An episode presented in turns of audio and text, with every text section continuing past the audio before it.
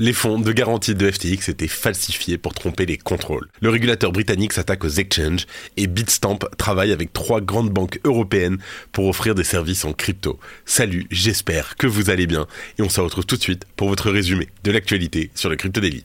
Le Crypto Daily. Mon nom est Benjamin Cohen. Et vous êtes bien sur le Crypto Daily le podcast qui traite de l'actualité crypto, NFT et métaverse. Dans vos oreilles, chaque jour, du lundi au vendredi.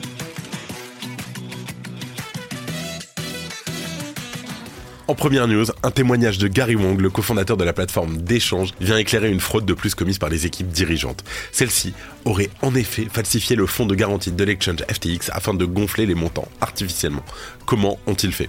En deuxième news, et en parallèle de l'essor des crypto-monnaies, les États à travers le monde tentent tant bien que mal de réguler l'industrie. Ces derniers font notamment la chasse aux entreprises qui opèrent de manière non autorisée dans leur juridiction. Et en dernière news, Bitstamp collabore avec des banques européennes face à des régulations crypto positives contrastant avec la position stricte des États-Unis.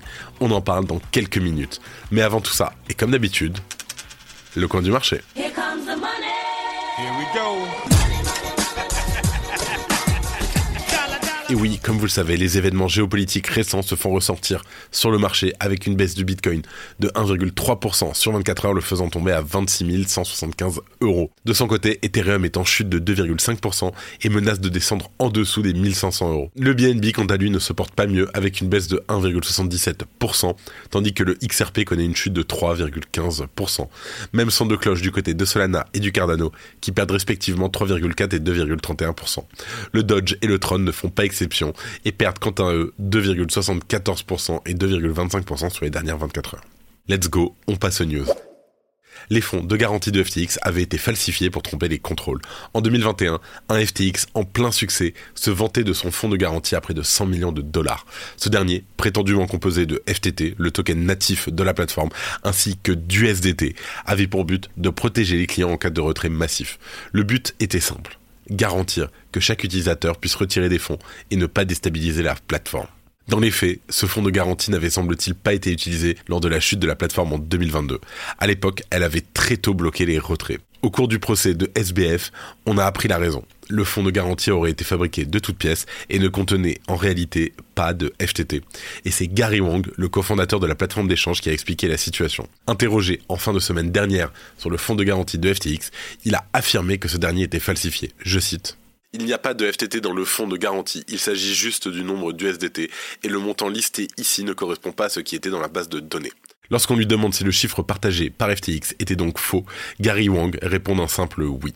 Ce que cela veut dire, c'est que FTX ne disposait souvent pas des fonds nécessaires pour protéger les clients, alors que dans le même temps, les équipes faisaient volontairement la promotion de cette garantie afin de justifier la fiabilité de la plateforme. Cela a bien entendu mis la plateforme en difficulté, et comme Gary Wang l'a affirmé ainsi qu'en 2021, un trader a réussi à exploiter un bug dans le trading sur marche de la plateforme et a siphonné plusieurs millions de dollars de wallet. Le fonds de garantie avait alors été épuisé. Face à ce problème, SBF aurait demandé à ce que Alameda Research, la société sœur de FTX, couvre directement les pertes et de manière discrète. Cela montre, une fois de plus, que de de la mauvaise gestion de la plateforme, les équipes semblent avoir délibérément trempé les investisseurs et tenté de cacher des liens souvent troubles entre FTX et Alameda Research. Le procès reprend cette semaine et l'on devrait en apprendre plus sur le fonctionnement de la plateforme. De son côté, Gary Wang a plaidé coupable pour différents types de fraudes et a pointé du doigt ses acolytes de l'époque, Sam Bankman-Fried, bien sûr, mais aussi Caroline Ellison, PDG d'Alameda Research, et aussi l'ex-ingénieur en chef de FTX, Nishad Sikh. Bonjour, je m'appelle Claudia Loma. Et moi, Benjamin Boutin, et ensemble, nous présentons le podcast Techno Impact, le podcast qui s'interroge sur les répercussions des technologies dans notre quotidien. En effet, à travers nos interviews, nous essayons de comprendre les influences de la technologie sur les individus, mais également sur la société dans sa globalité. Nous abordons des sujets comme la finance décentralisée, la tokenisation, les cryptos, les nouveaux modèles d'investissement et évidemment l'intelligence artificielle. Il ne vous reste plus qu'à nous retrouver sur toutes les plateformes d'écoute. À très vite. En deuxième news, on parle de la régulation britannique qui s'attaque aux exchanges crypto. Alors le Royaume-Uni est fréquemment au cœur de l'actualité pour des décisions réglementaires vis-à-vis des crypto-monnaies. En juillet dernier, le Financial Authority Conduct s'est attaqué au même coin, notamment via le prisme de la promotion financière. Désormais, la FCA a une autre cible dans son viseur et depuis le 4 octobre, les autorités de régulation des États-Unis a mis à jour une liste d'avertissements concernant les entreprises opérant de manière illégale dans le pays. Au total, l'institution a ajouté pas moins de 143 entreprises et plateformes à sa liste. Dans le lot, on retrouve plusieurs noms de l'écosystème crypto, tels que des plateformes d'exchange HTX et KuCoin. Les entreprises opérant des activités liées aux actifs cryptographiques se doivent être enregistrées auprès de la FCA, ce qui n'est semblerait-il pas le cas des plateformes ciblées par l'actualisation de la liste d'avertissements. Pire encore, cela pourrait mener à des poursuites de la part de la FCA. C'est du moins ce qu'a suggéré Jason Probin, le responsable de la promotion financière liée aux crypto pour la Financial Conduct Authority, la FCA.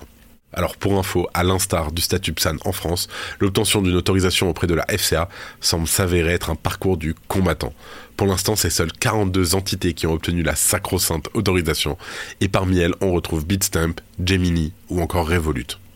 La FCA a d'autant plus révélé qu'elle avait reçu plus de 291 demandes depuis 2020, et parmi ces demandes, seules 38 ont été acceptées, soit environ 13%. En août dernier, face à la pression réglementaire, plusieurs plateformes de renom ont suspendu leurs services au Royaume-Uni.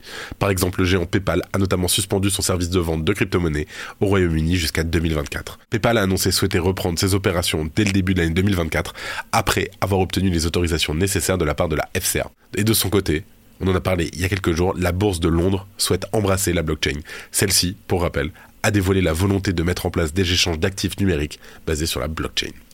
On en a parlé il y a quelques jours, je vous laisse aller écouter l'épisode. Si tu aimes le daily, une note et un commentaire nous aident énormément. Aussi, si tu ne veux rien rater de l'actualité, abonne-toi. Et en dernière news, on parle de Bitstamp, qui travaille avec trois grandes banques en Europe pour offrir des services crypto. Alors Bitstamp, la plus ancienne crypto-bourse du monde, guide activement trois grandes banques européennes dans leurs efforts crypto. Prévoyant de déployer leurs services dans l'année à venir, cette initiative des banques européennes indique une confiance croissante dans les crypto-monnaies soutenues par le cadre réglementaire de l'Union européenne, MICA. Alors MICA, perçu comme une bonne nouvelle par le secteur financier traditionnel, les encourage manifestement à s'aventurer dans le domaine des cryptos. En parallèle, les États-Unis sont toujours aussi perplexes à l'idée de laisser ce marché s'épanouir sur leur territoire. Les appréhensions réglementaires ont rendu les entreprises financières traditionnelles américaines réticentes à s'aventurer en crypto, poussant certaines entreprises à envisager même de déménager vers des pays plus accueillants, et on peut citer Singapour, Hong Kong ou encore Dubaï. Pour revenir sur Bitstamp, Robert Zagota, le directeur commercial, a souligné l'intérêt accru qu'ils ont observé en Europe. La position ferme de Bitstamp sur l'adhésion aux réglementations les a placés dans une position favorable, en particulier à la suite de la chute de FTX et des obstacles réglementaires rencontrés par Binance. Le premier semestre 2023 a notamment vu une augmentation de 36% avec des entreprises collaborant avec Bitstamp.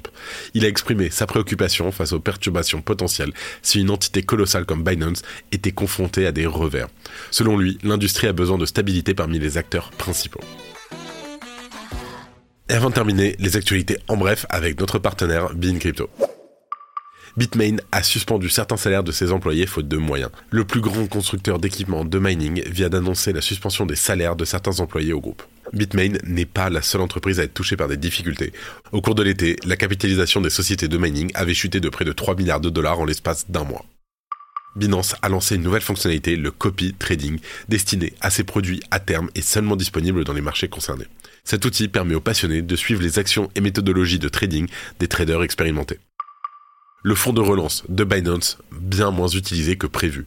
Le projet de Changpeng Zhao visant à sauver l'industrie crypto grâce à un investissement d'un milliard de dollars s'est discrètement évanoui selon une analyse parue dans Bloomberg. La fondation Ethereum vend 1700 Ethers. Un portefeuille associé à la fondation Ethereum a effectué une transaction significative. Il a échangé 1700 ETH, soit 2,7 millions de dollars en USDC. La raison exacte derrière cette transaction de la fondation Ethereum reste non divulguée, mais la réaction du marché a été rapide avec une baisse de près de 3% de l'ETH.